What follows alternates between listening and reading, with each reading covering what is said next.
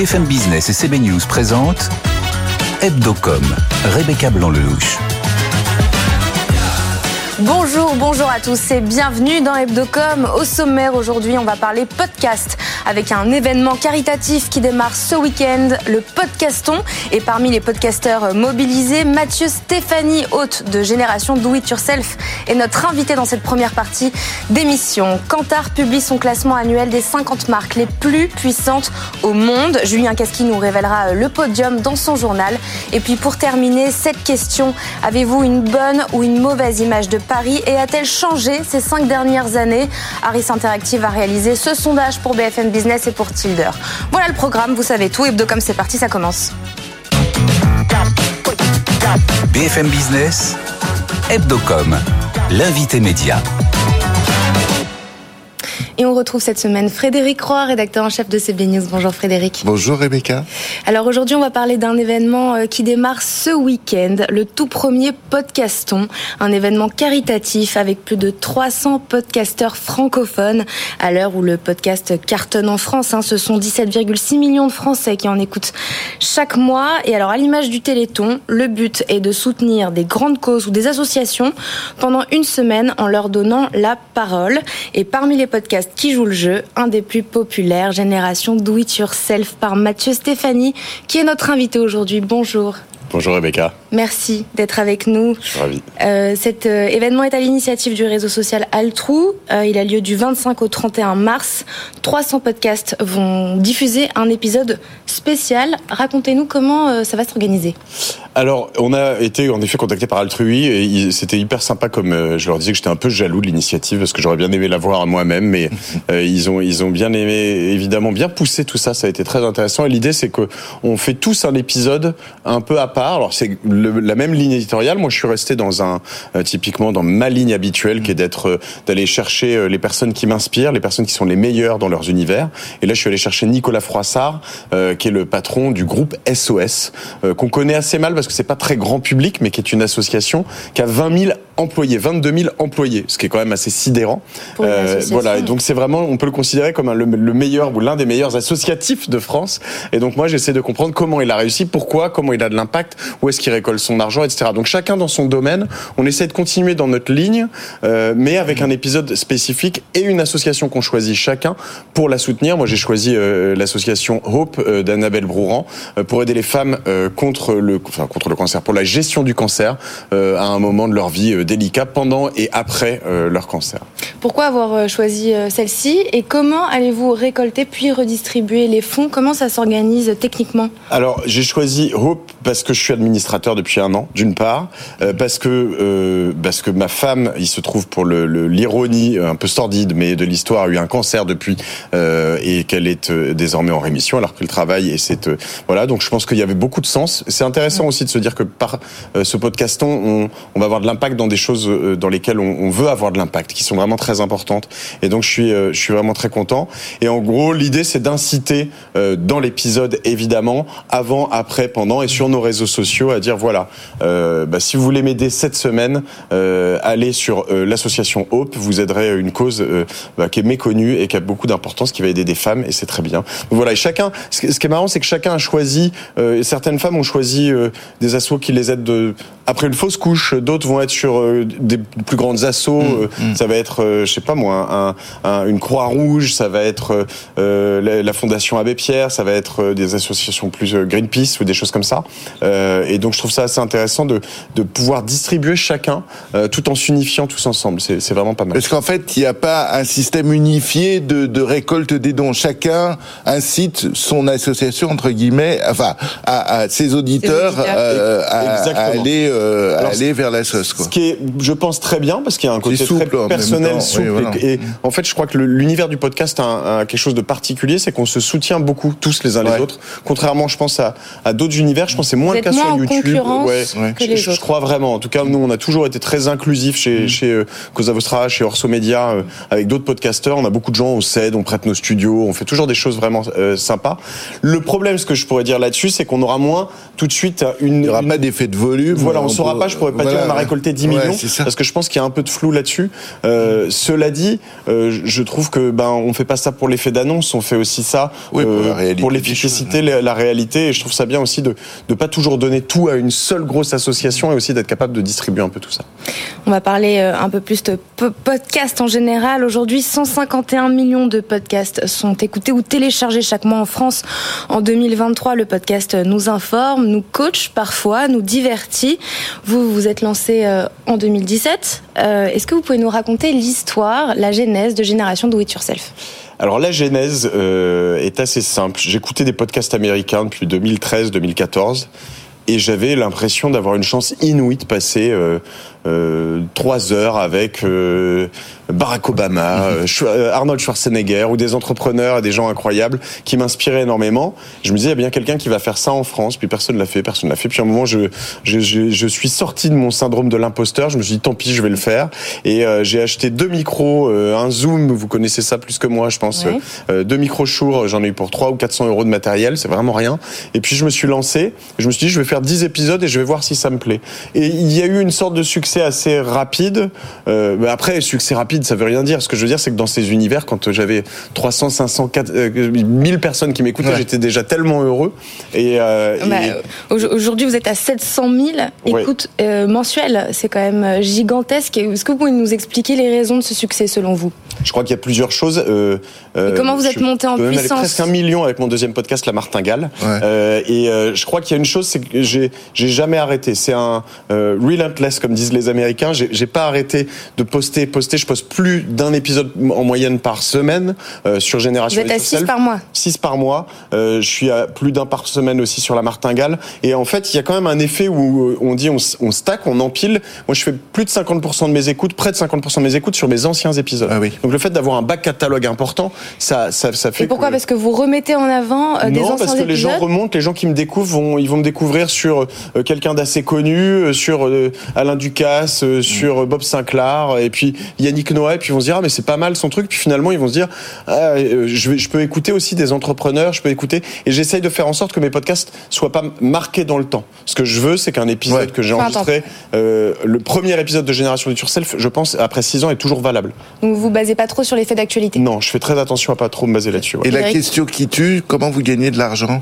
Alors j'ai des sponsors en, a- en avance, euh, en, en- au tout tout début de mes podcasts, euh, qui sont des entreprises que j'aime, que j'utilise, que je fais très attention à ça. On a beaucoup, on reproche beaucoup en ce moment. euh, Bruno Le Maire va, va notamment faire des annonces dans ce sens-là aux influenceurs entre Oui. guillemets euh, de faire un peu n'importe quoi. On en a parlé Euh, dans cette émission. Voilà, je vais pas euh, vous citer les sponsors, mais voilà, j'en ai plein, j'en Mais vous, vous n'êtes pas techniquement influenceur, vous êtes podcasteur avec des sponsors. Oui, mais en fait, il y a une forme d'influence importante. Il y a une banque en ligne pour entrepreneurs, typiquement, qui me soutient depuis des années.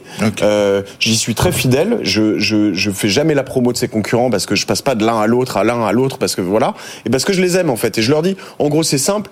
Moi, Et vous le dites amis- d'ailleurs pendant les deux premières minutes de Exactement. vos podcasts, vous, vous expliquez euh, le, le- le concept de votre sponsor euh, et vous dites aussi que vous aimez euh, ce que, et que je l'activité. l'utilise et que voilà donc c'est toujours sincère donc ça a de l'impact ça a de l'influence je suis pas influenceur au sens comme on le voit sur Instagram mais je pense que je suis j'essaye en tout cas d'être d'une forme de meilleure influence plus euh, profonde en fait Euh, vous réalisez un million d'euros de chiffre d'affaires. Vous avez réalisé un million d'euros de chiffre d'affaires en 2022. Euh, combien ça vous rapporte les podcasts sur ces un million Euh, sur ces 1 million, j'ai une équipe. euh, euh, alors 1 million, c'est le cumulé euh, la martingale génération It Yourself. C'est euh, entre c'est entre En gros. 40 40 000 euros par mois. D'accord. Et il y a combien de personnes qui travaillent euh, autour de vous? Sur ces deux podcasts, il y a 5, 4, 5 personnes, 4 personnes, on va dire. Après, maintenant, on fait du montage, on met ça sur YouTube, sur TikTok, sur Insta, euh, etc. Et, et ça, Euh, vous avez un retour sur investissement sur, euh, sur, sur les posts, sur les réseaux sociaux? C'est un, je pense que ça permet de, de, de faire venir des personnes qui ne connaissent pas, qui découvrent. On cherche toujours des nouvelles audiences. C'est ça peut paraître difficile d'accès à un podcast. Ce qui, est, ce qui est compliqué, en tout cas les miens, qui sont longs. Euh, quand je vous dis euh, écoutez un podcast de 2h30, avant d'appuyer la première fois, on a on n'a pas tout de suite envie, on se dit j'ai pas le temps, etc. Moi je viens ici, là, je viens, je, je suis arrivé, je suis venu en vélo, j'écoute un podcast de mon associé Mediarama que je vous recommande, vous qui êtes journaliste, euh, sur les médias euh, et sur l'intelligence artificielle qui est extraordinaire. Et ben euh, François a défaussé sur Mediarama. L'épisode, je l'ai commencé hier, arrêté, recommencé. Là, je viens de l'arrêter, je vais le recommencer en partant. En fait, je, les fractionne. C'est du contenu comme un comme un bon livre, quoi. Donc, Vous, vous, qui êtes un des, des plus populaires aujourd'hui sur le marché des podcasts, euh, on a vu qu'en qu'en janvier 2023, euh, la consommation se tassait un petit peu. Euh, 151 millions de podcasts français ont été écoutés ou téléchargés en France en 2023 contre 151,7. Donc c'est pas énorme, mais c'est quand même plus que cette année euh, en 2022. hein. C'est quand même plus que cette année. Euh, selon vous, comment on explique cette stagnation? Alors je pense qu'il y a peut-être déjà des podcasts qu'on, euh, pour certains qu'on a arrêté. Euh, Il y a le replay qui est probablement compris là-dedans, donc le replay de vos émissions. Euh, nous, on est sur des volumes euh, quand même moins importants. Enfin, un million, c'est finalement euh, euh, mensuel, c'est pas, c'est, c'est pas mal. hein. on doit représenter Oui, c'est pas euh, mal, ouais. euh, un- avec tous nos podcasts réunis euh, de 3%. Euh, maintenant, c'est vrai que c'est intéressant de, euh, de voir l'évolution. Moi, je suis en croissance toujours, hein, on year, euh, 30-40% de croissance d'année en année. Euh, donc, je pense que ça dépend un peu des podcasts. Il y a de la découverte, il y a des gens qui abandonnent, euh, il y a des gens qui abandonnent, alors des auditeurs Pourquoi aussi pour certains. Peut-être que il y, a, eu une fatigue. On voit souvent un effet de mode. Maintenant, euh, moi, je pense que euh, on a encore de beaux jours devant nous. Aux États-Unis, euh, ça grossit toujours. Il y a des émissions nouvelles. Il faut être capable de se renouveler, ce que j'essaye de faire aussi. Il faut être capable d'avoir. Euh, il y a des nouveaux qui arrivent. hein. Il y a Lena Mafouf qui est arrivée. Euh, il y a Tony Parker aussi. Euh, euh, alors Peut-être après, un petit peu trop d'offres. il y a beaucoup d'offres aussi, c'est possible. Euh, je pense qu'en tout cas, les plus gros podcasts sont toujours en croissance. Euh, la difficulté maintenant, c'est de rentrer sur ce marché. Euh, c'est plus, c'est plus difficile. Pour euh, terminer cette interview, on accueille notre journaliste BFM Business, Julien Kaski, qui va faire son questionnaire. Donc, c'est 10 Le fameux. questions, le fameux. 10 questions en rafale de minutes. Ok. On lance le chrono quand vous êtes prêts. Super fort pour être. euh, Vous êtes fort non, non. je- justement, je, je crois que vous m'avez préparé avant l'émission pour que je sois pas trop long. Oui. Euh, donc euh, voilà, je vais essayer d'être. Nous, fort nous, on fait des, des- des petites interviews contrairement à vous. Euh, 10 questions en rafale de minutes. Vous On y êtes va. prêts? On peut lancer le chrono? Go. On lance le chrono. Allez, première question, Mathieu Stéphanie. Comment vous informez-vous? Euh, euh, euh, un smartphone. Quoi euh, Le Monde, les Échos. Votre réseau social préféré? En ce moment, euh, en ce moment, c'est TikTok. La personnalité que vous avez préféré interviewer dans Génération Do It Yourself Je peux pas répondre. Ah, il. Il n'y a pas de Euh, joker dans cette euh, ce- J'ai fait un, un- un épisode complètement lunaire avec Pierre-Édouard Sterrin, euh, qui est le fondateur de Smartbox, qui m'annonce qu'il lègue un milliard euh, à, à, à sa fondation et qu'il veut devenir saint, S-A-I-N-T. Euh, donc je trouve que c'est intéressant. Voilà. La personnalité que vous rêveriez d'avoir dans Génération Do It Yourself Zinedine Zidane. Vous l'avez pas C'est en projet ou pas? Non, ça avance, ça va avancer, mais voilà. Il, pourrait y avoir Kylian Mbappé, mais Zidane, c'est quand même pas mal aussi. Pas mal. Trois ingrédients pour faire un bon podcast. Euh, il faut être passionné, il faut aimer, ça se sent, on le sent tellement à l'audio, donc ça c'est être passionné. Il faut euh, en faire beaucoup, il faut jamais s'arrêter, il faut faire 50-100 épisodes avant de, pouvoir sortir, et il faut avoir une bonne qualité d'audio. Il y a trop de podcasts qui ont des qualités pourries, et alors ça c'est, euh, on peut pas tenir plus de 5 minutes avec une mauvaise qualité. Le podcast que vous auriez rêvé de faire en France, dans le monde. Ah, euh, il y a un épisode euh, de Joe Rogan avec Elon Musk. euh, J'avoue que ça peut, ça peut être sympa. Ils sont, je crois que dans le premier épisode, ils fument un pétard, euh, ce qui a valu à Elon Ouais. Musk un, Est-ce qu'on une mise l'entend à pied. Est-ce qu'on Euh, ouais, l'entend non, on bien le voit surtout et tout. Ils sont un peu, ils sont un peu high hein, quand même. Je- J'aurais bien aimé fumer un pétard avec Elon Musk. plutôt euh, Elon Musk justement ou Jeff Bezos? Euh, Elon Musk. Votre personnalité préférée dans les médias? Euh... Ah, c'est dur. Euh, c'est très dur. Euh, Il y en a beaucoup. Euh, je, je- Seule Euh, Une seule. 10 secondes. Un, 10 secondes. Dans les Arthur. L'animateur Arthur. Ouais, je trouve que si c'est- il a fait un bon truc. En fait, j'allais sortir Hanouna, mais c'était ça aurait été euh, plus choquant. Mais je trouve que euh, il y a, il y a- je regarde pas ce qu'il fait, mais je trouve que dans, la manière dont on le déteste, on l'aime autant presque. Et est-ce qu'il y a une question qu'on ne vous a pas posée pendant cette interview que vous auriez aimé qu'on vous pose? Je dirais que non. Je, si je peux, peux- est-ce Ouais, que ouais, vous prenez toujours autant de plaisir à faire du podcast Alors Eh ben, c'est la chance de ma vie. C'est le- c'est ma vocation. J'ai trouvé. C'était un peu évident, Ouais. selon moi. C'est pour ça que je ne vous ai pas posé. Euh, on- c'est parti pour votre journal, Julien. Mathieu Ouais. Stéphanie, vous restez avec nous. On Avec commence plaisir. avec quoi? On commence avec les 50 plus grandes marques françaises hein, dont la valeur a augmenté de 30% en 2023. Eh ben, c'est parti pour le journal. BFM Business, Hebdocom, le JT de la com. Le classement annuel des 50 marques françaises les plus puissantes dans le monde a été dévoilé et comme souvent, c'est le luxe qui domine. Et oui, puisque le grand gagnant, eh bien, c'est la marque Louis Vuitton avec une marque valorisée à 102 milliards de dollars, loin devant Chanel et Hermès. Dans le top 10, trois marques du groupe L'Oréal, dont Lancôme et Garnier. Selon ce classement publié par Kantar, la valeur totale de ces 50 marques a progressé donc de 30%. Parmi les petits nouveaux, Canal+, FDJ et Back Market, ils bénéficient hein, de leurs bons résultats financiers et d'un engagement actif envers la société et l'environnement. La dimension hein, RSE de l'entreprise est d'ailleurs trois fois plus importante pour sa réputation euh, qu'il y a 10 euh, ans et celui qui l'a bien compris, eh bien, c'est Dentsu France, l'un des plus grands groupes de euh, pub en France devient une entreprise à mission. Il s'engage, je cite, à contribuer à rendre la communication plus responsable et à œuvrer à la promotion de la diversité. Le groupe va proposer à ses clients un outil pour mesurer l'empreinte carbone de leur campagne. Vivatech dévoile son programme pour l'édition 2023, place à l'intelligence artificielle et à la sport tech. L'événement euh, créé par euh, Publicis veut surfer sur le phénomène ChatGPT et Paris 2024. Euh, Tony Estanguet, le patron du comité d'organisation des Jeux Olympiques, fera partie des intervenants, tout comme Christelle Edman, la directrice générale d'Orange ou encore Bernard Arnault. 10 000 startups sont attendues et plus de 50 grandes entreprises partenaires, dont Amazon qui devient un sponsor majeur. Vivatech aura lieu du 14 au 17 juin à la porte de Versailles à Paris. Est-ce que Mathieu, Stéphanie, vous serez à Vivatech? Forcément, on peut plus louper euh, Vivatech ces temps-ci. Reward Media franchit le cap des 500 millions d'euros de chiffre d'affaires en 2022. Le groupe, un propriétaire notamment de Marie-Claire, Grazia ou Science et Vie, souhaite désormais accélérer à l'international.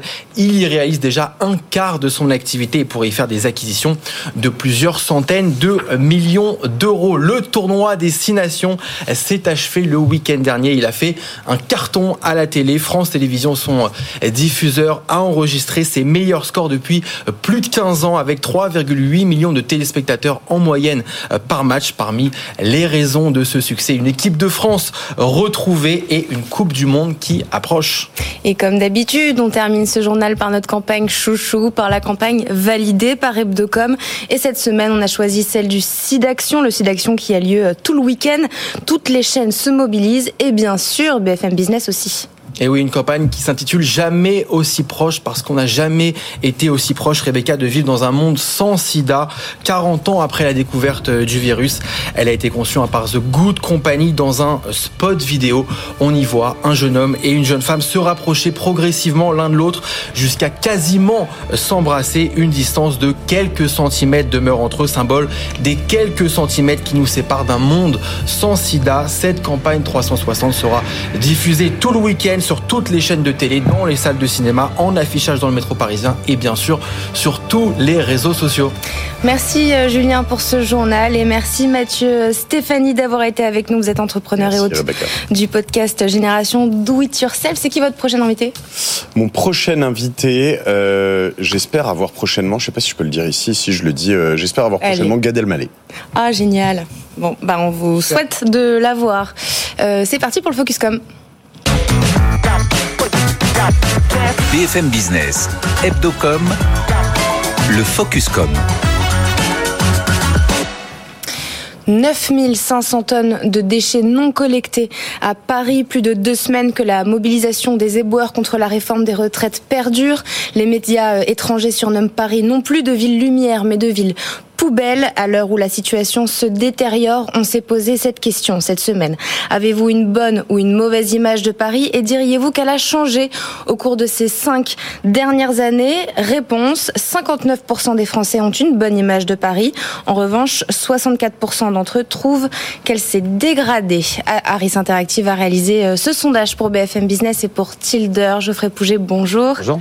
Vous êtes associé chez Tilder. Fabrice Pelosi, bonjour. Bonjour. Vous êtes directeur associé chez Epoca. Merci à tous les deux d'être avec nous. Euh, Geoffrey, ce que l'on en conclut, c'est que Paris n'est pas renié par les Français.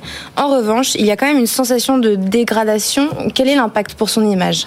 Oui, on pourrait dire euh, Paris aimé, mais Paris euh, dégradé. C'est vrai que le, sur la première question, et cette, cette majorité très courte hein, de, de, de, Français qui affirment encore aujourd'hui euh, avoir une bonne image de Paris. C'est assez surprenant finalement par rapport au contexte qu'on vit et dans le, euh, la période où a été fait le sondage, euh, évidemment avec cette cette grève des éboueurs, c'est assez surprenant et en même temps c'est rassurant. heureusement, j'ai envie de dire que les Français gardent une bonne image de leur capitale. Imaginez un, un monde où euh, on ait besoin de faire de la du marketing territorial pour attirer les gens ou les, les faire rester à Paris, ça serait ça serait quand même dommage. Donc euh, j'ai envie de dire c'est rassurant. Après le vrai point et le vrai élément, c'est cette euh, mise en, en, perspective par rapport aux cinq dernières années, cette dégradation qui est constatée par plus de deux tiers des Français.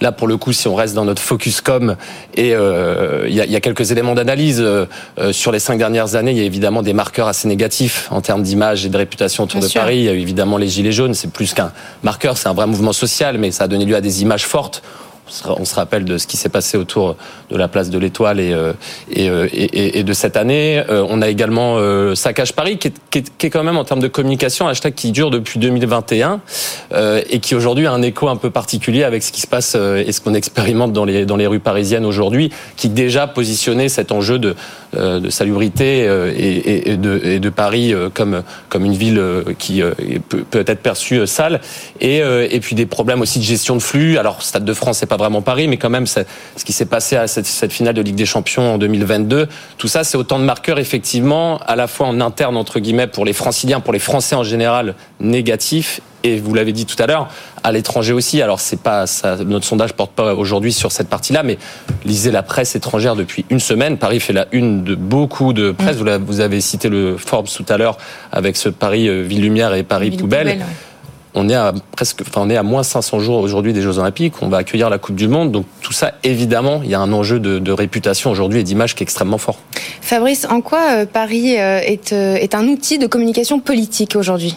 Un outil de communication politique. Eh ben, on le voit. L'image de Paris. Dans, bah là, dans les différentes manifestations, on le voit. C'est utilisé, bah, avant tout là et c'est euh, assez historique euh, pour Anne Hidalgo, euh, parce qu'on parle pas de la mairie de Paris, mais on parle de la de l'image de Paris qui est très bonne.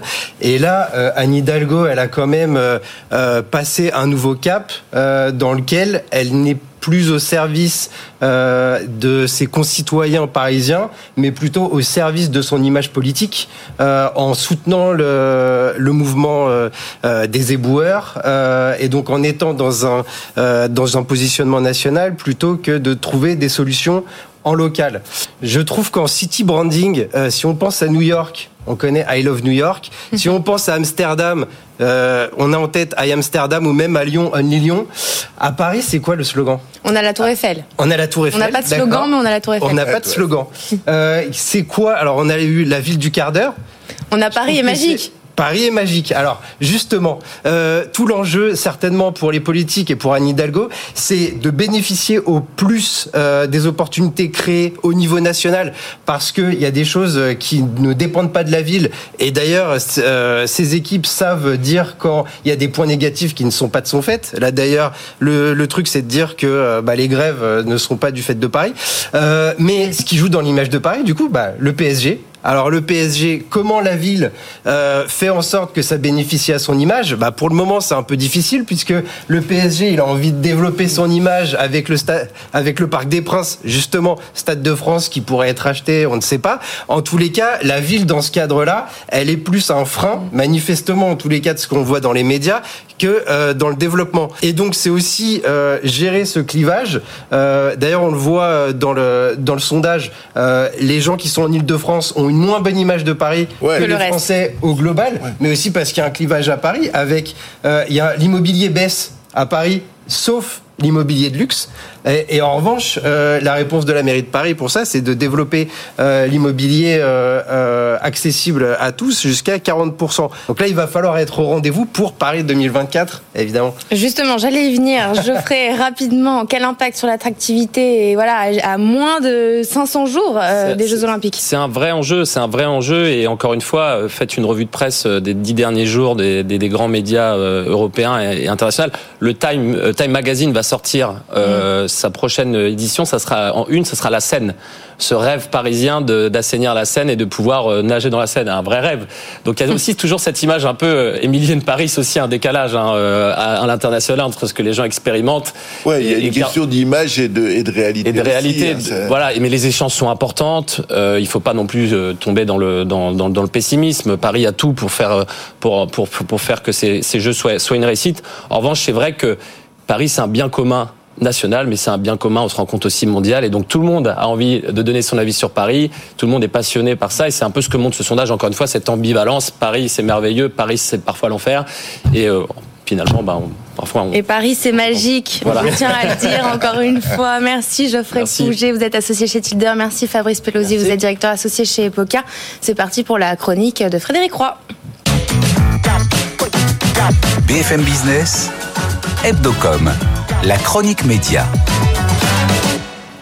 Vous voici donc de retour Frédéric, mais vous étiez où la semaine dernière? Eh bien, je n'étais pas à Paris, mais à Bordeaux. Et je ne vais pas vous parler de Bordeaux parce que j'ai pas trop vu, parce que j'étais en fait au jury du Grand Prix de la communication extérieure, ce qu'on appelait avant le Grand Prix de l'affichage. C'est organisé par l'Union de la publicité extérieure qui rassemble les principaux euh, les principaux euh, afficheurs. Et euh, cette année, ils invitent des créatifs qui jugent pas moins de 140 campagnes. Ça fait 620 visuels, et c'est les plus grands créatifs de France qui euh, voilà qui qui qui qui, qui jugent. Et qu'avez-vous choisi comme meilleure campagne alors? Alors moi, je, rien parce que euh, c'est un prix qui est c'est un prix qui est ouvert aux journalistes qui peuvent regarder le, le jury, mais qui eux ne votent pas. En revanche, les jurés eux ont, ont, ont très bien travaillé et ils ont choisi une campagne Lacoste euh, qui est très belle, qui qui montre des rencontres inattendues entre des personnes totalement différentes, dont la- le, le seul rapport est un produit euh, avec le, le fameux crocodile, des très belles photos colorées qui contrastent complètement avec le ton général de ces euh, de, ce, de cette année où on ne voyait surtout des textes euh, euh, comme euh, le, le, le cochon. Tout est bon sans le cochon. Tout est bon sans le cochon. Merci. Je m'en rappelle. Voilà, exactement. Donc, et la seule campagne qui ne parle pas, c'est celle qui a gagné, c'est celle de Lacoste. Donc, c'est plutôt une, c'est plutôt une bonne nouvelle. C'est signé BETC et il se trouve un peu d'autopromo que c'est aussi la campagne qui avait gagné la, la cinquième étoile du jury CB News, du hit parade CB News. Donc, euh, c'est un bon choix, Comme par hasard. comme par hasard. Merci Frédéric Roy, merci à tous de nous avoir suivis. Rendez-vous la semaine prochaine, même heure, même endroit, mais surtout, surtout en replay et partout sur toutes nos plateformes, nos applis et sur nos sites. Hum, Très bon week-end sur BFM Business. Hebdocom sur BFM Business.